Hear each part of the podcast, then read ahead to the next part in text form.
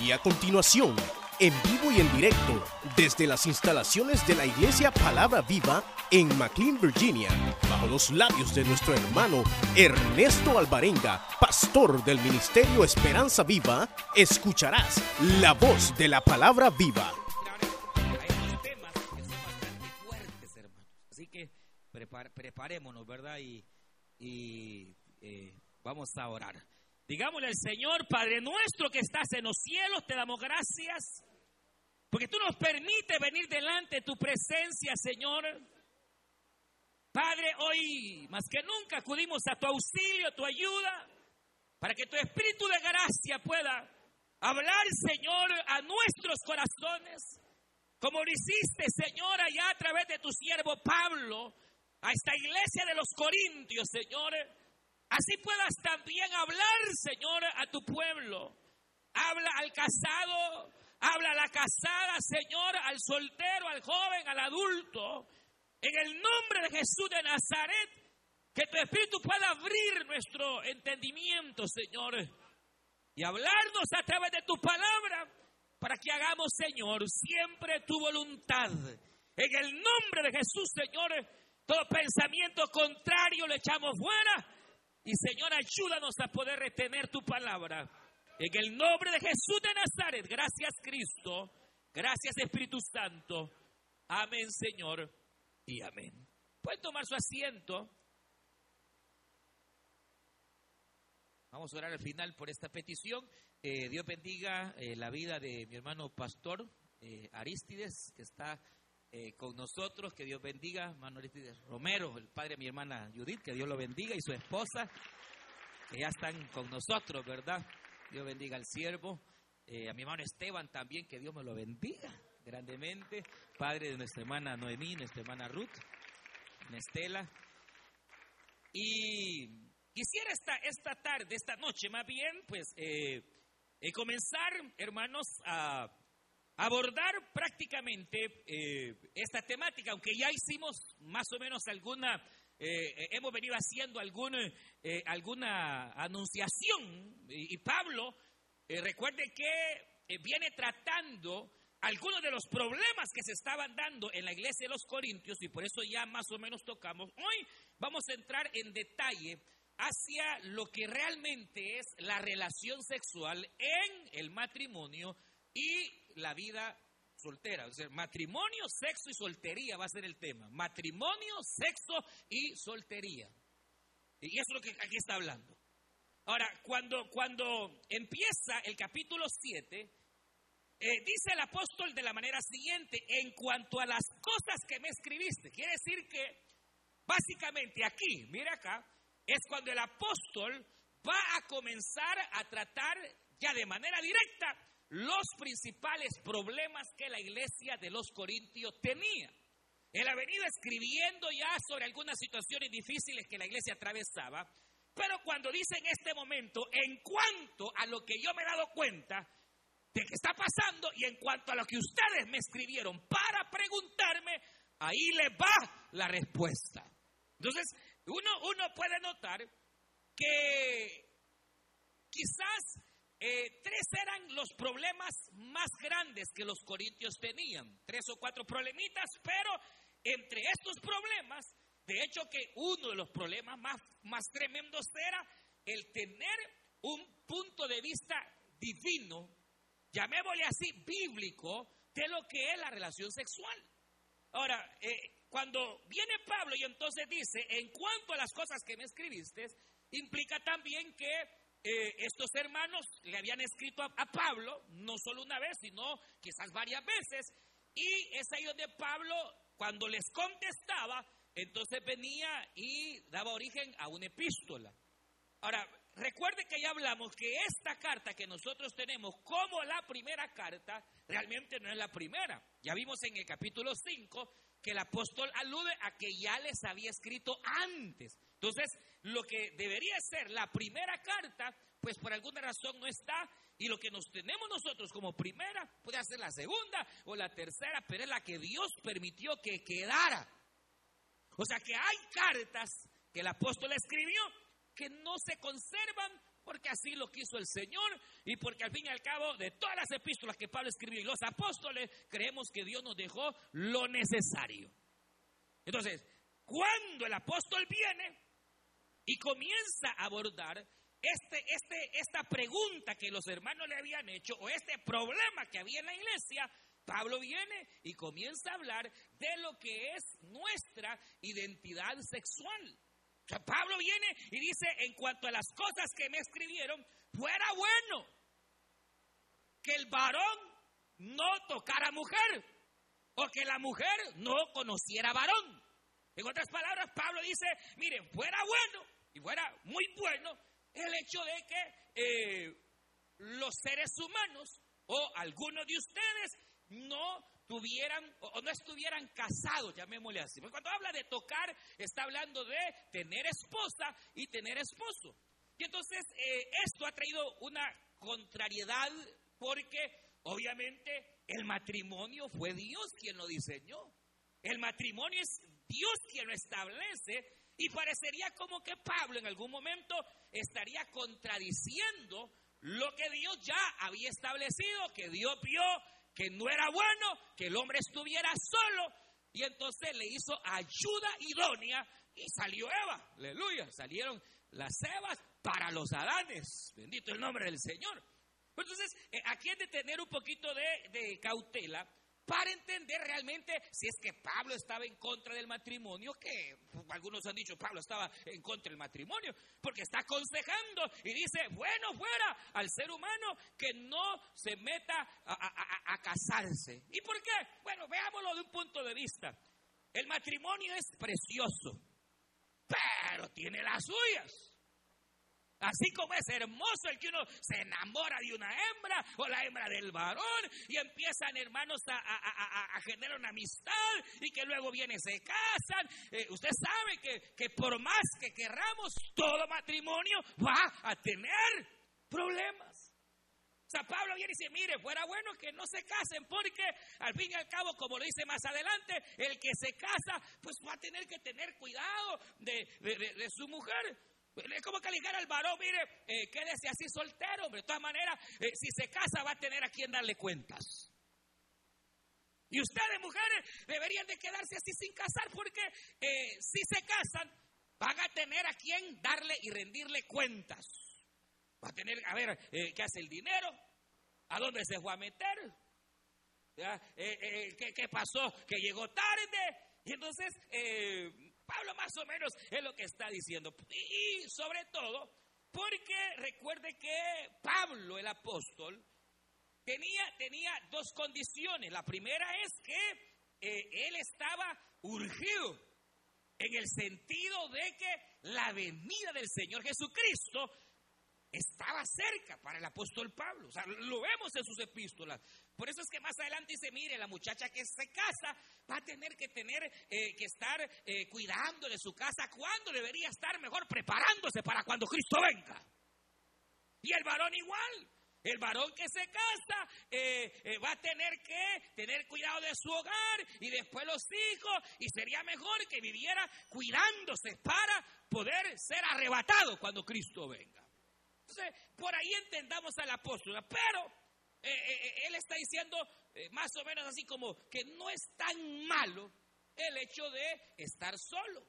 Pero entonces viene y añade esta palabra, que es la palabra clave, cuando dice, pero a causa de las fornicaciones o de las relaciones sexuales ilícitas, entonces es mejor y conviene estar bien casadito. O sea, porque cuando Pablo dice, mire, sería bueno que se queden solteros, no está hablando de alguien que va a andar dando virote por allá y que va a andar con una por allá y después con otra. No, no, está hablando de una persona que vive dedicada únicamente al Señor, vive dedicada a, buscar en oración, a, servirle al Señor, pero que no se mete en líos sexuales. Y entonces viene, viene, y aquí es donde sale a luz la otra condición que Pablo tenía, que ya dijimos que una era el hecho de que para Pablo el Señor estaba ya a las puertas, pero también Pablo tenía eh, una gracia muy especial de parte de Dios, que era el don de continencia sexual. Ahora, vamos a verlo más adelante, pero bajo estas dos condiciones viene Pablo y sería bueno, pero como yo sé que la mayoría no son como yo, que tenemos por misericordia a Dios, dice Pablo, dice él, yo no tengo, pero, Pablo sí, dice él, dice eh, que, que, fuera, que fueran como yo, que eh, tengo, dice Pablo, él, no yo. Yo tengo mi esposa. Pero Pablo dice, dice Pablo, tuvieran el don de continencia. Pero como no lo tiene, y la mayoría de hecho no lo tiene, entonces es mejor para evitar grandes problemas y grandes pecados y grandes desviaciones sexuales, entonces cásense. Ahora, eh, eh, realmente bajo estas dos condiciones, ¿estaba Pablo en contra del matrimonio? De ninguna manera. Porque, es más, el apóstol Pablo en otras epístolas levanta el matrimonio de una manera tan preciosa. Por ejemplo, dice que ninguna relación se puede comparar a la relación del cristiano con su Dios que el matrimonio. Ve acá. Pablo dice, así como es de bello el matrimonio, así es de bella nuestra relación con Cristo.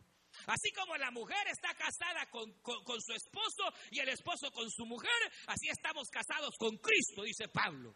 Entonces Pablo, el matrimonio lo eleva, hermano, a una condición preciosa, maravillosa. Además, cuando está hablando acá, está hablando de una manera tan abierta de las relaciones sexuales en el matrimonio que no es posible que Pablo esté en contra. Al contrario, ¿qué realmente lo que estaba pasando? Hermanos, resulta que eh, aparte de la condición que él tiene, y aparte, eh, quizás sería sobre todo eh, poder recordar el contexto sobre el cual Pablo está hablando. Ya, ya dijimos que por alguna razón nosotros estamos viviendo una época bastante parecida a lo que geográficamente se vivía en la época de los Corintios.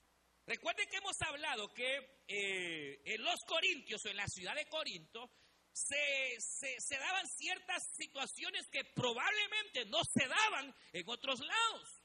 Una de ellas, y la más importante en cuanto a lo que estamos eh, viendo, y Pablo establece, es que en la ciudad de Corintios estaba el famoso templo Afrodita. Y Afrodita era, entre los griegos y los romanos, la diosa de la fertilidad.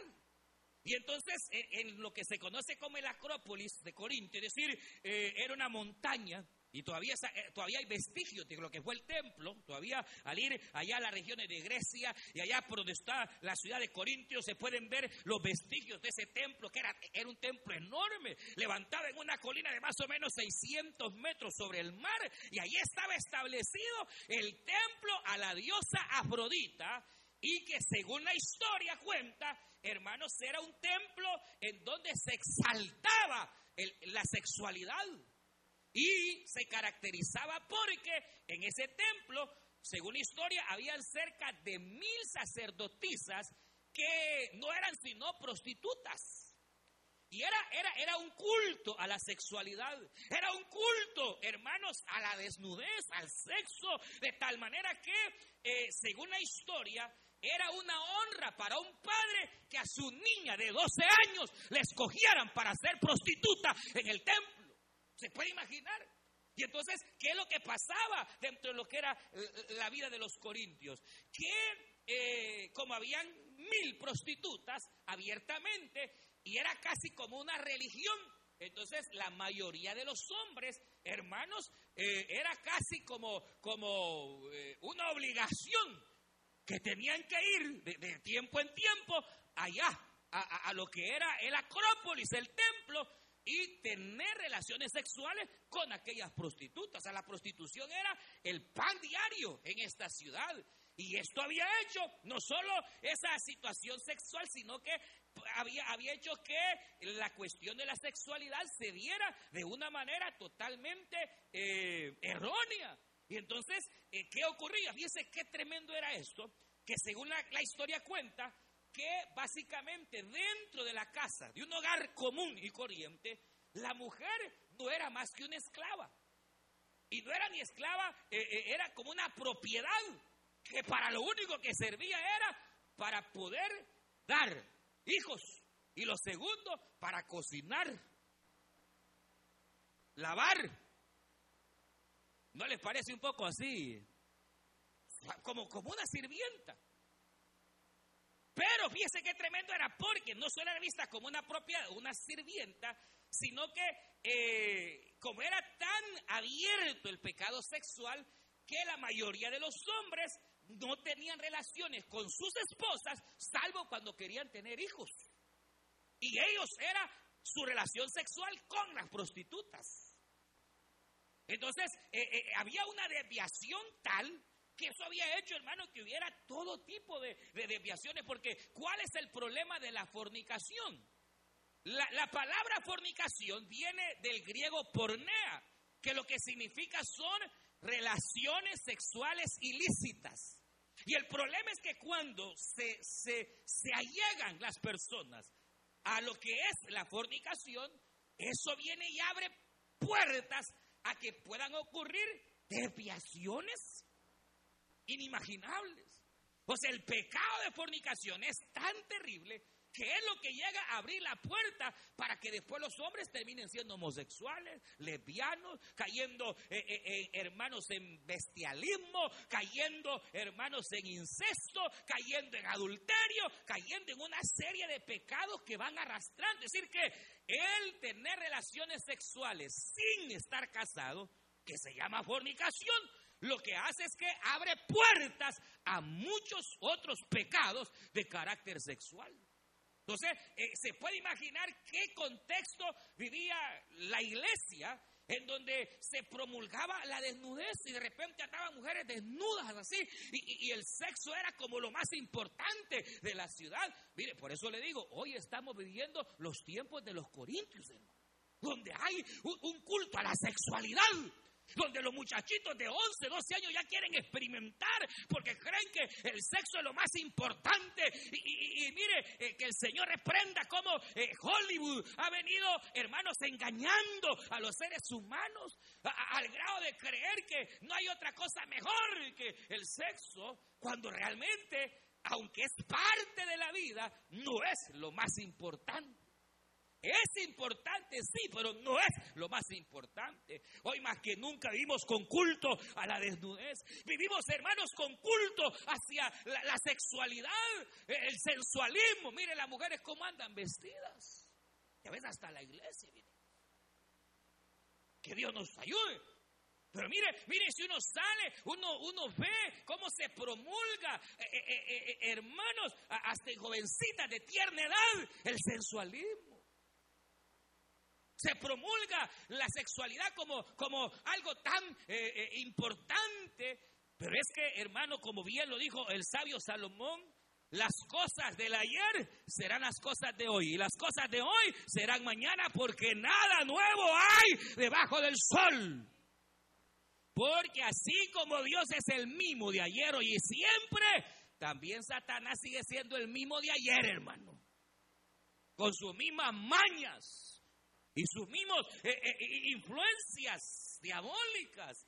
Y entonces resulta que a raíz de todo ese contexto se estaba formando una mala idea de lo que era la intimidad sexual en el ser humano. Empezaron un grupo de hermanos a decir, no, no, mire, mire, lo que necesitamos es eh, la abstención es decir, eh, eh, eh, hasta, hasta dentro de lo que es el matrimonio, había quienes decían, no, es que la relación sexual es pecado, es pecaminoso. Es decir, que un grupo se habían ido al extremo, al grado que estaban, hermanos, oiga bien, estaban como haciendo la idea de que la relación sexual, aún dentro del matrimonio, era algo pecaminoso. Se habían ido al extremo. Unos incluso eh, pensaban en abandonar su hogar. Porque pensaban que el estar con sus, esposas eh, en la intimidad era pecado, era delante de Dios algo malo. Ahora, hermano, mire qué tremendo. Pero otro extremo está viviendo a la liberalidad que no importaba, que le dieran con todo, que, eh, se puede imaginar exactamente cómo hay pensamiento de personas hoy en día. los dos extremos se van personas que abiertamente eh, se iban en pos de los pecados sexuales. Eh, mire, yo he conocido, he conocido, he oído y, es penoso decirlo, padres cristianos, disque cristianos, comprándole preservativos y anticonceptivos a sus hijos. Disque cristianos, hijos del diablo. Ah, es que peor es que quede embarazada. No, hay que enseñarle. Se puede imaginar hasta dónde se puede llegar. Y entonces eh, eh, eh, este contexto en el que los corintios estaban, que es bastante parecido al de hoy. Al de hoy. Más con la tecnología, hermanos, y los niños de, de tan tierna edad están expuestos a ver desnudez, están expuestos a ver cualquier cosa. ¿Se puede imaginar hacia dónde irá la inmoralidad si estamos viviendo un mundo tan inmoral y tan lleno de tantas situaciones donde algo tan precioso, oiga, tan bello, tan honroso como la relación sexual en el matrimonio, se ha desvirtuado como algo que es pecaminoso y se ha desvirtuado hasta llegar a, estados terribles. ¿Por qué? Porque ya dijimos que Satanás siempre quiere pervertir las cosas buenas que Dios hace. ¿Cuál es el detalle? Bueno, el punto es que Dios nos creó y nos creó como personas sexuales. Entonces es normal que eh, llegado cierto tiempo el varón, la señorita comience a sentir atracción al sexo opuesto y, de repente eh, empiece a ver esa necesidad de, amor, pero además de amor, de pasión. Y, eh, es normal que entonces llegue el momento en el cual ya uno no solo ama a aquella persona, sino que también desea entregar su amor completamente hasta llegar a la intimidad sexual. Pero eso es siempre y cuando sea dentro del matrimonio. Eso es bello delante de Dios porque Dios así lo ha hecho. Mire, hay, hay cuatro razones las, por las cuales Dios creó el matrimonio. La primera no es el sexo, no se equivoque, porque no dijo Dios, vio a Adán y, hermano, y, lo vio a Adán ahí un poco, poco, poco erótico. Y lo vio así mero, eh, eh, hermano, eh, con su miembro parado. No, hablando, no, no, no, no, no, no. Yo dije, vamos a hablar como personas adultas. No. Dios vio que Adán lo que tenía era soledad y que necesitaba a alguien que le ayudara en la vida. Y entonces el primer propósito por el cual Dios hizo el matrimonio es para que se ayuden en la vida. Para que nos ayudemos, porque la Biblia dice que caminar dos es mejor que uno. Porque si uno flaquea, el otro lo levanta en el nombre de Dios, hermano. Entonces, no fue que eh, eh, Adán andaba ahí medio inquieto, no, no, Dios vio en Adán la soledad y vio que necesitaría ayuda en su vida y le dio a Eva. Entonces, capítulo 2 de Génesis, ¿cuál es la primera razón por la cual Dios diseña el matrimonio? Lo diseña para que el hombre tenga donde apoyarse en los momentos difíciles y la mujer tenga quien sea su apoyo en los momentos, hermanos, también difíciles. Para que se ayuden en la vida para que las cosas feas que él tiene, ella le ayude a cambiarlas, aleluya. Y las cosas feas que ella tiene, él también le ayude en amor a cambiarlas. Esa es la primera razón. Pero la segunda razón sí es para evitar la fornicación. Porque como es el método que Dios ha utilizado para procrear la vida, entonces viene Dios y nos hace personas sexuales y nos da el matrimonio para que esa necesidad sexual venga y tenga su, su eh, ¿qué diríamos? Su desahogo dentro y únicamente dentro del matrimonio con su esposa o su esposo. La tercera razón, obviamente, es la, eh, la creación de los hijos, o sea, el procrear. Por eso Dios bendijo a Adán, bendijo a Eva y le dijo, multiplíquense y fructifiquen y llenen la tierra. Y hoy sí que ya está bien llena. Y el cuarto principio era para que juntos Adán y Eva y sus hijos pudieran servir a Jehová. Por eso Dios los puso en el huerto, véame acá, y Dios lo que esperaba es que ellos labraran el huerto conforme la palabra de Dios. ¿Qué significa eso? Servirle a Dios, servir a su creador, servirle al Señor. ¿Cuáles son las cuatro razones por las cuales Dios diseña el matrimonio? Número uno, para que se ayude el hombre con su esposa y la mujer con su esposo. Ayuda idónea. Segundo propósito, precisamente para que haya un desahogo sano de las tensiones sexuales, hermano, eh, del varón y de la hembra. Tercero, para que a través de eso, entonces, eh, venga, mire, venga, venga, venga, y venga la procreación de los hijos. Y cuarto, servir al Señor. Pero entonces, la relación sexual, siempre y cuando sea bajo el matrimonio, la vista que Dios le da es de algo que es bueno porque Dios todo lo hace bueno.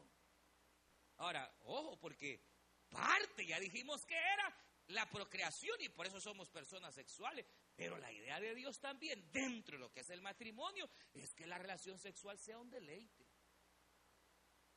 Cuando pensaba en esto, ¿se acuerdan cuando el ángel, el Señor y los ángeles llegan a visitar Abraham, ya la última vez, y le dicen, mira, de aquí a un año, Sara, tu mujer, tendrá un hijo.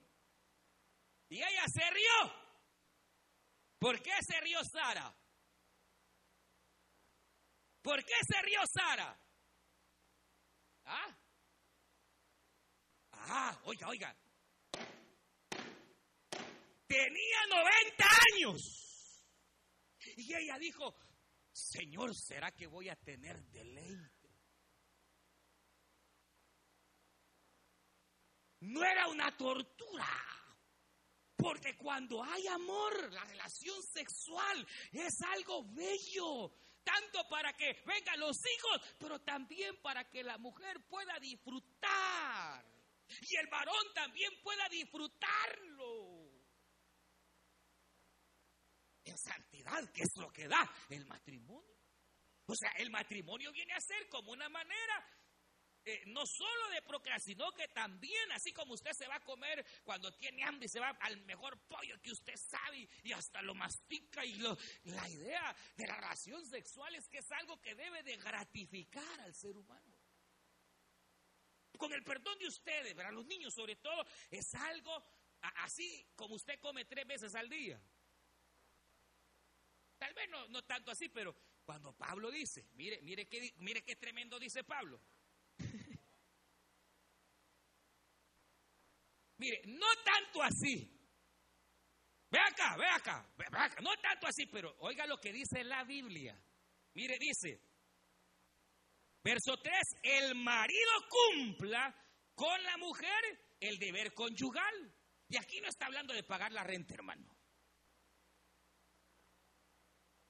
Perdóneme, pero aquí no está hablando de que el deber conyugal del marido es eh, llevar el alimento. Aquí está hablando que el marido sea hombre y le cumpla a su mujer sexualmente. Y mire, dice, y asimismo la mujer también cumpla su deber conyugal. Y no está hablando de ir a planchar y a lavar la ropa, hermano. No está hablando de ir a cocinarle. Esa es parte, pero aquí está hablando, el contexto es, y que la mujer también satisfaga sexualmente al marido. ¿Con qué frecuencia?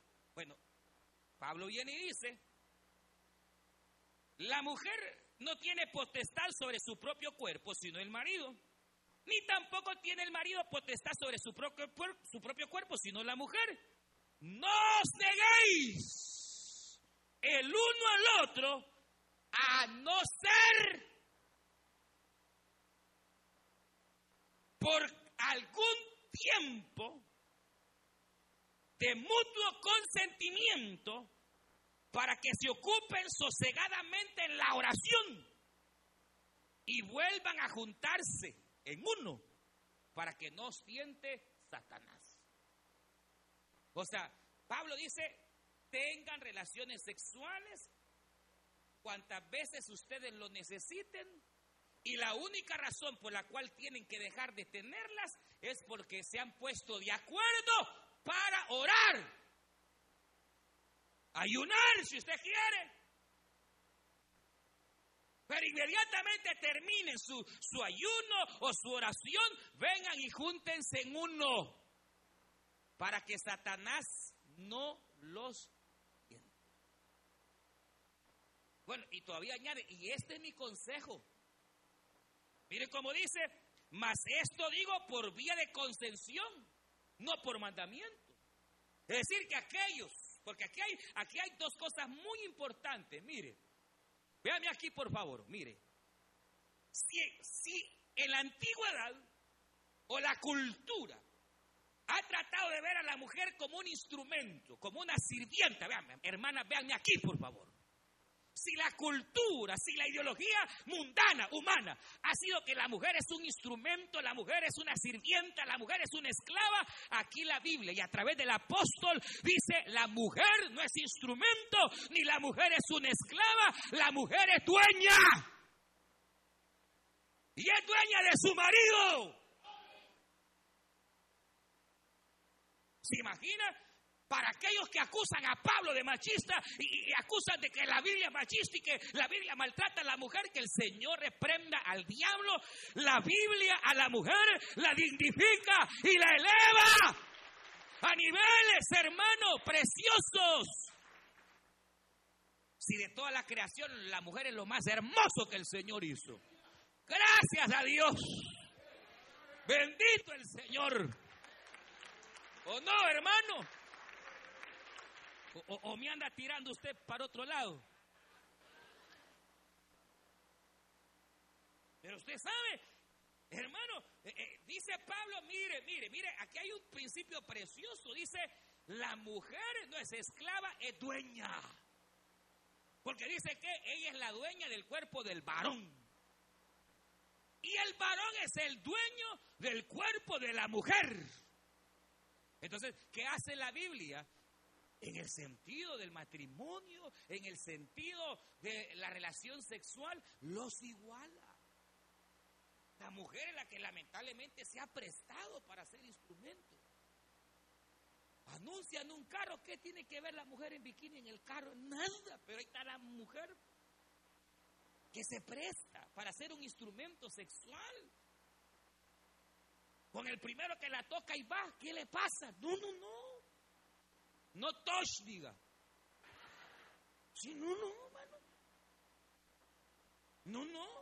Jovencitas, que nadie las manosee. El único que te podrá manosear será al que tú decidas que sea. Y no usted, más bien permita que Dios decida. Que sea Dios quien te escoja tu esposo para que no fracase, para que te vaya bien, joven. Hermano, mire, para casarse hay que seguir la voluntad de Dios, para que no se equivoque, para que le vaya bien. Y cuando Dios le haya escogido a usted quién es su esposo y quién es su esposa, entonces una vez casaditos, ahí sí touch. Todo lo que quiera. Porque quiero explicar algo. Que según este principio bíblico, Dios le da la potestad al varón y a la mujer que decidan ¿Cuántas veces y de qué manera? Aquí hay un principio que se llama el principio del mutuo consentimiento. Cuando hay cosas que la Biblia calla en el matrimonio y que la Biblia no nos dice que es bueno, que es malo, existe el principio del mutuo consentimiento. Mientras usted esté de acuerdo y su mujer igual, tienen que ponerse de acuerdo, tienen que conocerse, tienen que, más los que ya tenemos años de casado, de saber identificar cuando la esposa desea estar con uno, no sea bárbaro, hombre. Que llega todo cansado y la esposa quiere estar con usted. O al revés, que tal vez ahí llega el hermano bien encendido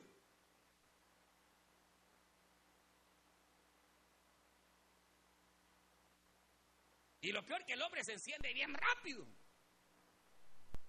La parte sexual del varón es más, más, más rápida para responder porque él, él en una manera es casi como un poquito más sexualmente hablando, eh, eh, eh, a él le penetra su deseo sexual por lo que ve. Y a la mujer su deseo sexual por lo que recibe. La mujer puede ver al marido chulón desnudo y no creas que va a empezar. No. Ahora, el hombre, el varón, medio ve que la esposita se está medio cambiando por ahí y el motor le empezó a arrancar, hermano. Entonces, mire, hermana, tengan misericordia.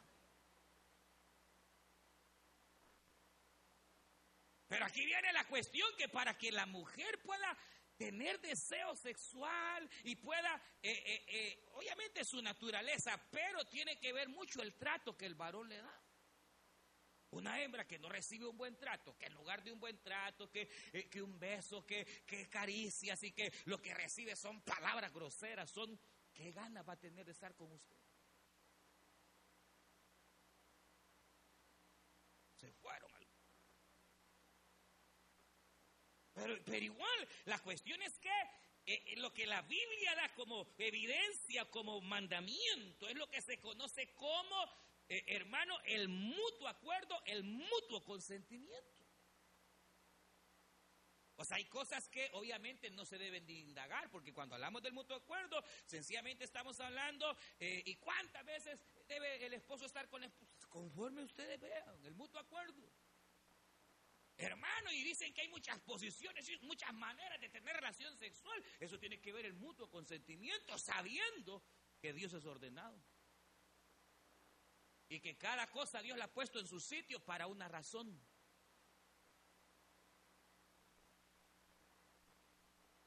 Y el que tenga oídos para oír, que oiga. ¿Sí? Cada cosa tiene su, su, su función en el cuerpo humano. Y Dios no se equivoca. Pero al fin y al cabo, eh, eh, es mientras eh, ambos estén de acuerdo y no golpee la conciencia de ninguno de ellos, ¿verdad? Está. Salvo aquellas cosas que ya van contra naturaleza.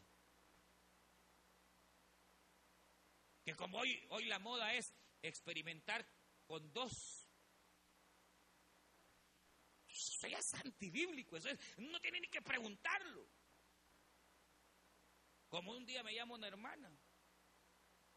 No, y lo que voy a contar es algo. Eh, eh, hermano, ella era anfitrión y tenía de inquilinos a unos hermanos que gracias a Dios no eran de la iglesia. La anfitriona sí. Y mis hermanos, mire, aquí hay un gran lío en mi casa. Mire que yo le renté a una muchacha que era de una iglesia y el otro cuarto en el basement a, una pareja que era de otra iglesia. Y yo no sé qué ha pasado ahí, hermano, que mire que se han metido y como que él se metió con la muchacha y entonces están pero desubicados, me dijo. ¿Y cuál es el problema? Le digo, es que terrible, ¿verdad? Eh, sí, pero la cosa es que hoy las dos quieren vivir con él, me dijo. ¿Qué? ¿Qué le dije? ¿Y para qué me llaman? Porque quieren un consejo. ¿Consejo de qué le dije? El consejo que yo le voy a dar a usted, hermanita, es que por favor le desalojen ya. Porque se imagina usted en su casa teniendo esa perversidad de hermanos que dice hermanos. Porque a los tres habían llegado a un acuerdo de vivir los tres. Échelos, hermanos ¿Va a creer que voy a perder mi tiempo con esa gente que son los más seguros que no son ni evangélicos, no son cristianos? ¡Qué silencio! Pero la, cuestión, hermano, es que eh, obviamente el mutuo consentimiento eh, eh, en aquellos detalles que a veces uno realmente no tiene claridad es lo que va a determinar pero los dos, dice acá, tienen que estar de acuerdo porque ya no se manda.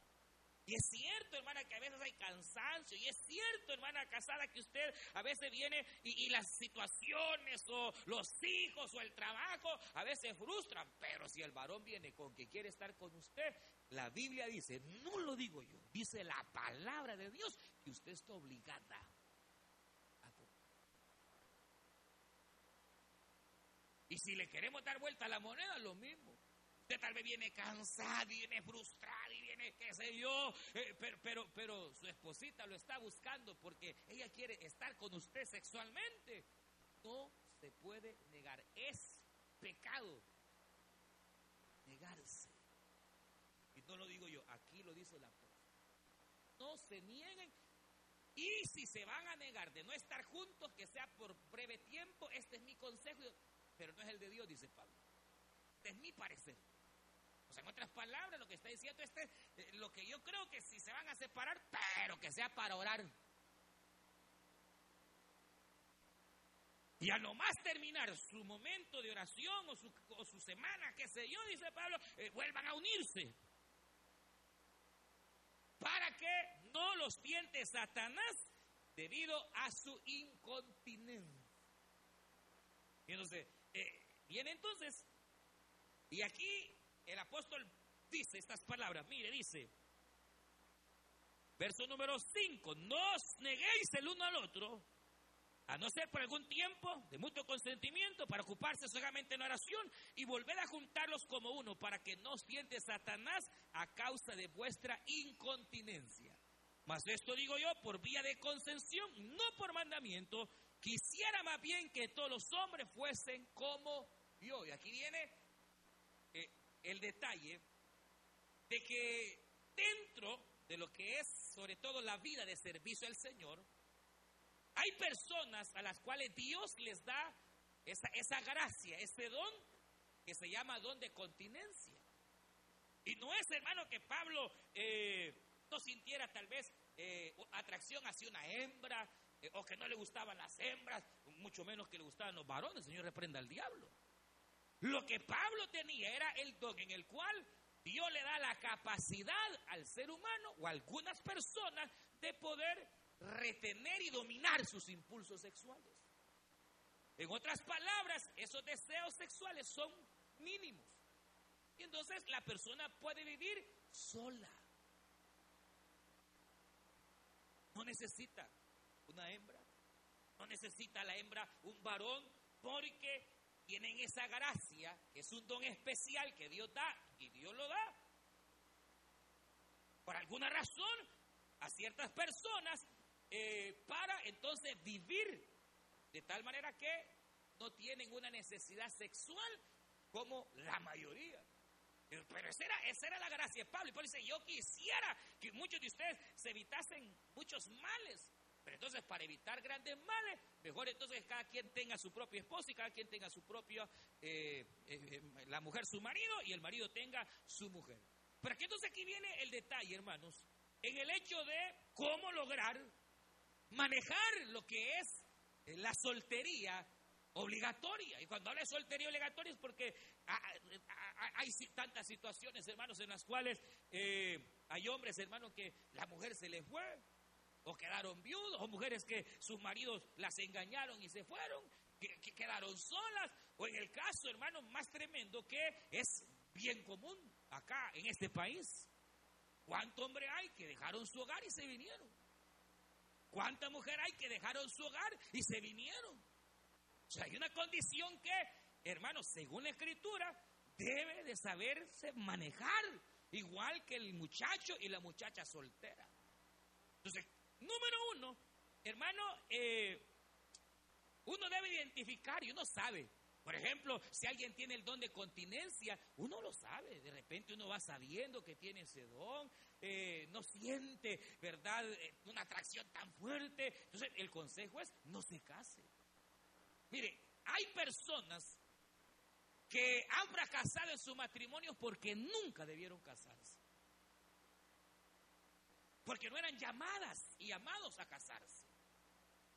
Pero desobedecieron a Dios, no se dieron cuenta. Y entonces, o como el caso de Pablo, porque ¿qué pasaba con Pablo? Pablo tenía el don, pero ¿qué pasa con Pablo? Era viudo, era, no, no se sabe. Lo que sí se sabe es que Pablo, hermano, había sido parte del Sanedrín judío. Lo, quiere decir, lo que quiere decir que Pablo era un rabino. Y en aquella época, uno de los requisitos para poder ser rabino y ser miembro del Sanedrín era que fuera casado. Entonces, Pablo fue casado. ¿Qué pasó? Mire acá, ¿qué pasó con la esposa de Pablo? Nadie sabe. Algunos creen que a lo mejor cuando Pablo se convirtió, aquella mujer se quedó siempre como judía. Y entonces lo abandonó a Pablo por la religión. Otros creen que a lo mejor se murió. La cuestión es que cuando Pablo es llamado a su ministerio, Pablo está solo y así se queda totalmente solo. Quiere decir que esta gracia, y oiga bien, esta gracia de quedarse solo y de que los instintos sexuales minimicen, puede ser una gran bendición para aquellos que están en este país y tal vez sus esposas están por allá o están solas acá y los esposos están por allá. Porque si no se cuida, hermano, tienen que tener, igual que el joven, hermano, parámetros. Por ejemplo, un joven no debería nunca estar a solas con otro joven del sexo opuesto. Deben aprender a tener, hermano, y esto no solo los jóvenes, los viejos también, hermano, nosotros los viejos. Usted no puede, no debería montar a su carro, es casado y aún es soltero, a una hembra. Y, y andar en la noche solos. No, eso no debe de ser. Dios si es casada. Ah, es que le estoy dando ray. De ray en ray va.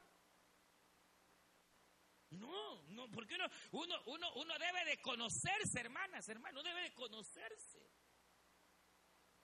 Si usted de repente está viviendo es soltero, tiene su, o tiene su hogar allá en su país y aquí está soltero y de repente donde está viviendo hay alguna egipcia como le pasó a José, que aquella mujer le decía José, acuéstate conmigo, José, eh, huya. Y mire, y en el nombre del Señor ya sabe, lo mejor que puede hacer es o traerse su mujer o se va.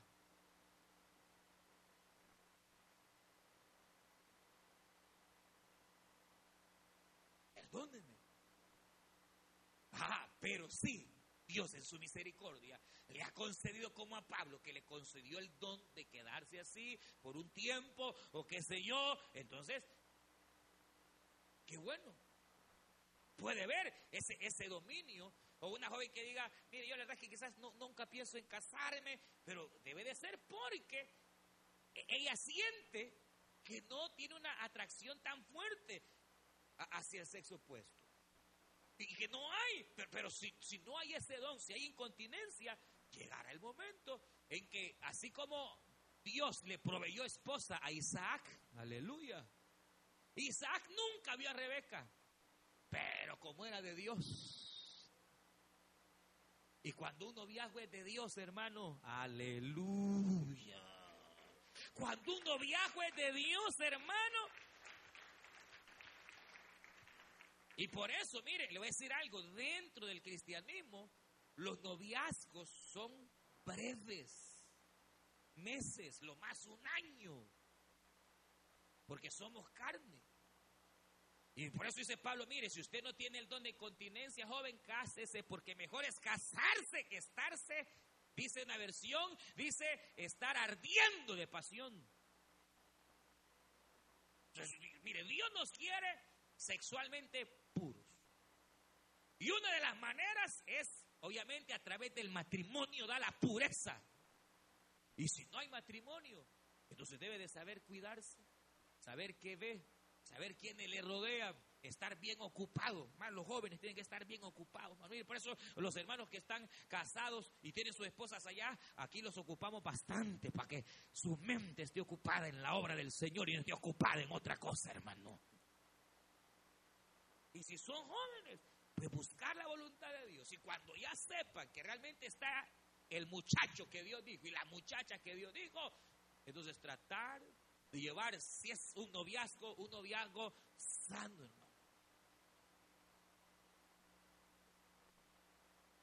No touch.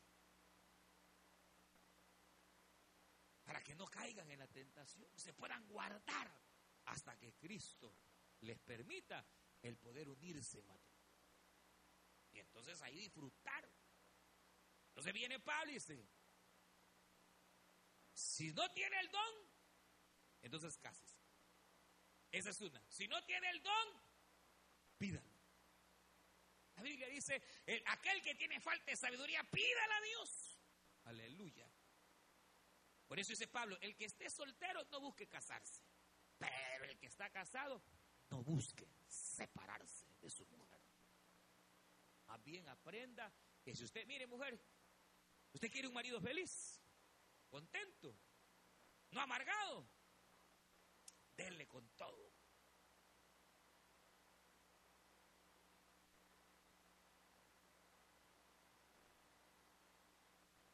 Y usted, marido, quiere una mujer feliz, contenta, dele con todo. Vamos a orar.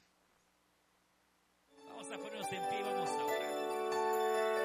Usted escuchó el mensaje restaurador de Jesucristo desde las instalaciones de la iglesia Palabra Viva en McLean, Virginia. Si este mensaje ha sido de bendición para su vida y necesita oración, Contáctenos al teléfono 571-633-0469. 571-633-0469. Que Dios le bendiga.